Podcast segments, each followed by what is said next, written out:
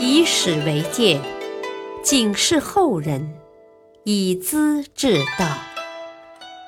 品读《资治通鉴》，启迪心智。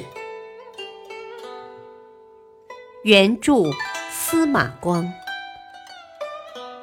播讲汉乐。借助典签，占地座，砸碎银壶为节约。萧兰是位胸怀大志的人物，把侄孙萧昭文扶上帝座，原来是想控制住他，自己乘机当皇帝。他先提升自己为宣城王，经常请朝廷的名士共同饮宴。策划办法，笼络人心，可是社会舆论就是不服，说他不是萧道成的直系子孙，谋杀萧昭业，居心不善。侍中谢斐不愿附和宣城王，主动要求调出京城，当了吴兴太守。他上任后，给老弟谢岳送来几担酒。劝这位吏部尚书把世事看透些，你天天喝吧，千万别管人事。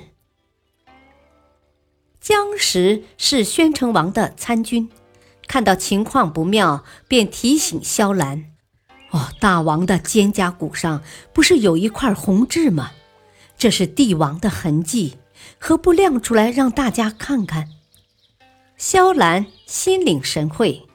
一天，和王洪范聊天喝得半醉，神秘地告诉他：“啊，王君，我的肩头有个日月相啊，近来老是发胀，大概要出什么事了。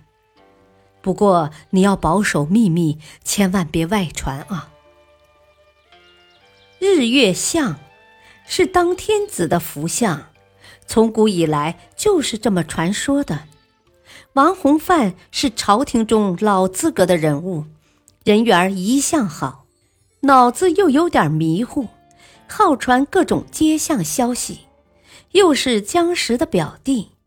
他听到这话，大吃一惊：“啊，日月生在大王身上，怎能隐瞒起来呢？我是非说不可的。”于是这件事很快传扬开来。都说宣城王有天子的福分。萧兰很清楚，想稳坐龙床，必须把萧道成的子孙全部除掉。这样大的动作，光靠自己是不行的，必须找人帮忙。于是出大价钱收买各个王子身边的典签，托他们见机行事。这一招果然奏效。非常顺当。原来萧道成规定，王子去各地镇守，要配备一名典签，协助处理事务，同时代表朝廷作为监护人。典签每年回京几次，汇报王子的思想言行，皇帝是要亲自接见的。地方上的政事、刺史和太守的成绩。也凭典签的评判为标准，这样典签当然大权在握，为所欲为了。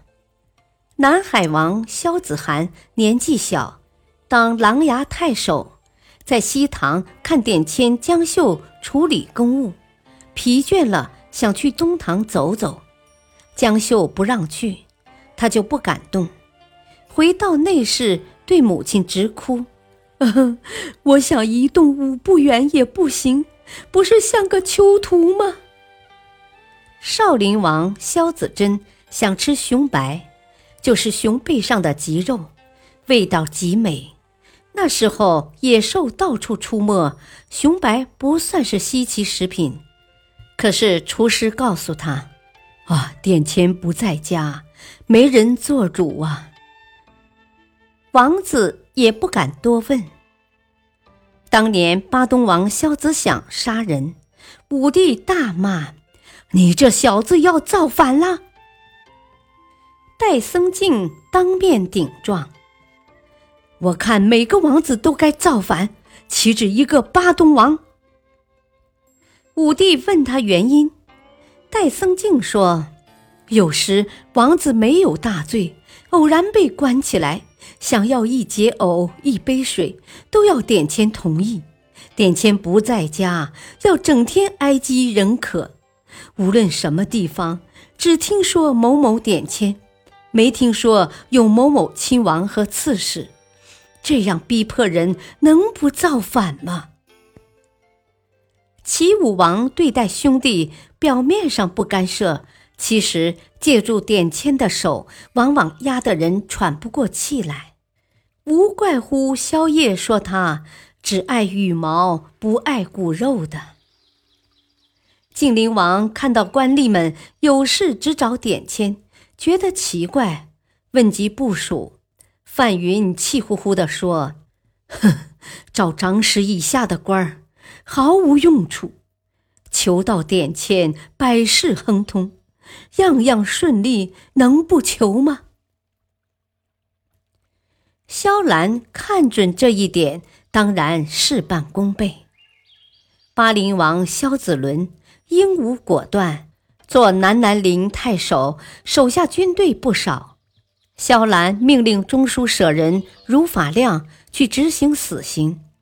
法亮找到典签华伯茂求计，伯茂淡然一笑：“哼，你想动武吗？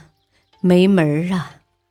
任务交给我，拿一笔钱来，保证成功。”接着，华伯茂提上鸩酒，要巴陵王喝。那么英雄的王子，看见伯茂像老鼠见猫，乖乖的出宫，向如法亮表白：“ 我们萧家过去消灭刘宋也是这么干的，如今一报还一报，前世注定了。何况是死在伯父的手里？你是朝廷老臣，居然亲自来找我。”恐怕也有难言之隐吧，我帮你一把，完成任务。这壶酒是点签给的，不便请客，恕我自斟自饮，失陪了。这一年他才十六岁，见到这个场面的人无不伤心动容。皇族近亲诛杀完毕，宣城王高枕无忧了。十五岁的小皇帝一言一行不得自由，吃饭穿衣也要请示叔祖父。一天想吃蒸鱼，厨房师傅不给他，说宣城王不同意。皇太后看不过去，才发出诏令。皇帝年纪小，不懂国事，身体单瘦，也担负不起重任。太傅宣城王。过去受高祖的宠任，现在是众望所归，应当继承大统。从现在起，皇帝降封海陵王，我也退出后宫。萧兰顺顺当当的当上了皇帝，空前平静，毫不费事儿，算得上老谋深算，水到渠成。齐明帝萧兰。有意提倡节约，他把自己车子上的金银饰物剥掉，说是太奢华了。厨房送来一个果蒸，他看了一会儿，说：“一餐怕吃不完，还是先分成四片吧，剩下的留作晚餐。”果蒸是用糯米拌糖，再加香料、松子和核桃仁。包上竹笋壳，慢慢蒸熟的，一个只有寸把宽，哪能分成四片呢？当时没有肥皂，人们用皂荚洗手洗脸，每次洗后，他都把水交给太监，吩咐说：“留着，下次好用。”正月初一，太官举行酒宴，桌上有个饮酒壶。他端详良久，想把它砸碎，大臣们连声赞叹：“啊，陛下艰苦朴素，是我们的榜样，圣德流芳，后世也要效法的。”萧颖胄劝他说：“啊，国家的节日大典最重视的是元旦，大年初一举行大宴会。”这么一个旧银壶，哪能算得奢侈呢？明帝很不愉快，还是砸碎了。不久，他在后宫举行内宴，满桌尽是银器。萧颖胄也在座，想到元旦的情景，便随口说道：“啊，陛下，上次砸掉的那个饮酒壶，放到这里来，不就行了吗？”怪可惜的，弄得明帝很难为情，只好装作没听见。提倡节俭是真心是假意，难以说清楚。明帝常常亲自动手处理各种琐事，从中央到地方，全都要过问，不经亲手批示，任何事情不能办。中庸上书说，古代的有道君主量才用人，授给官爵就让他们干事，宰相管原则，各部门实际做事，皇帝安静地坐在龙床上听三公汇报就行了，何须亲自动手？见书送到明帝手中，他很不痛快。问太中大夫顾浩：“啊，钟荣是谁呀？居然干涉我的公务，真怪！”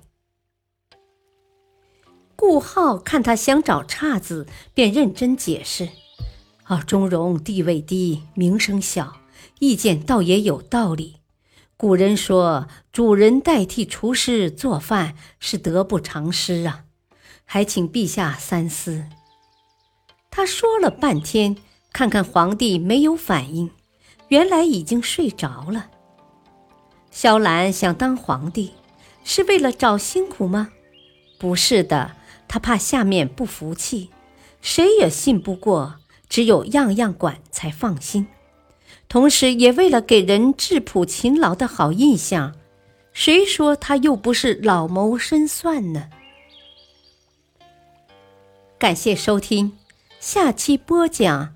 东昏侯抢先诛除，潘贵妃步步金莲。敬请收听，再会。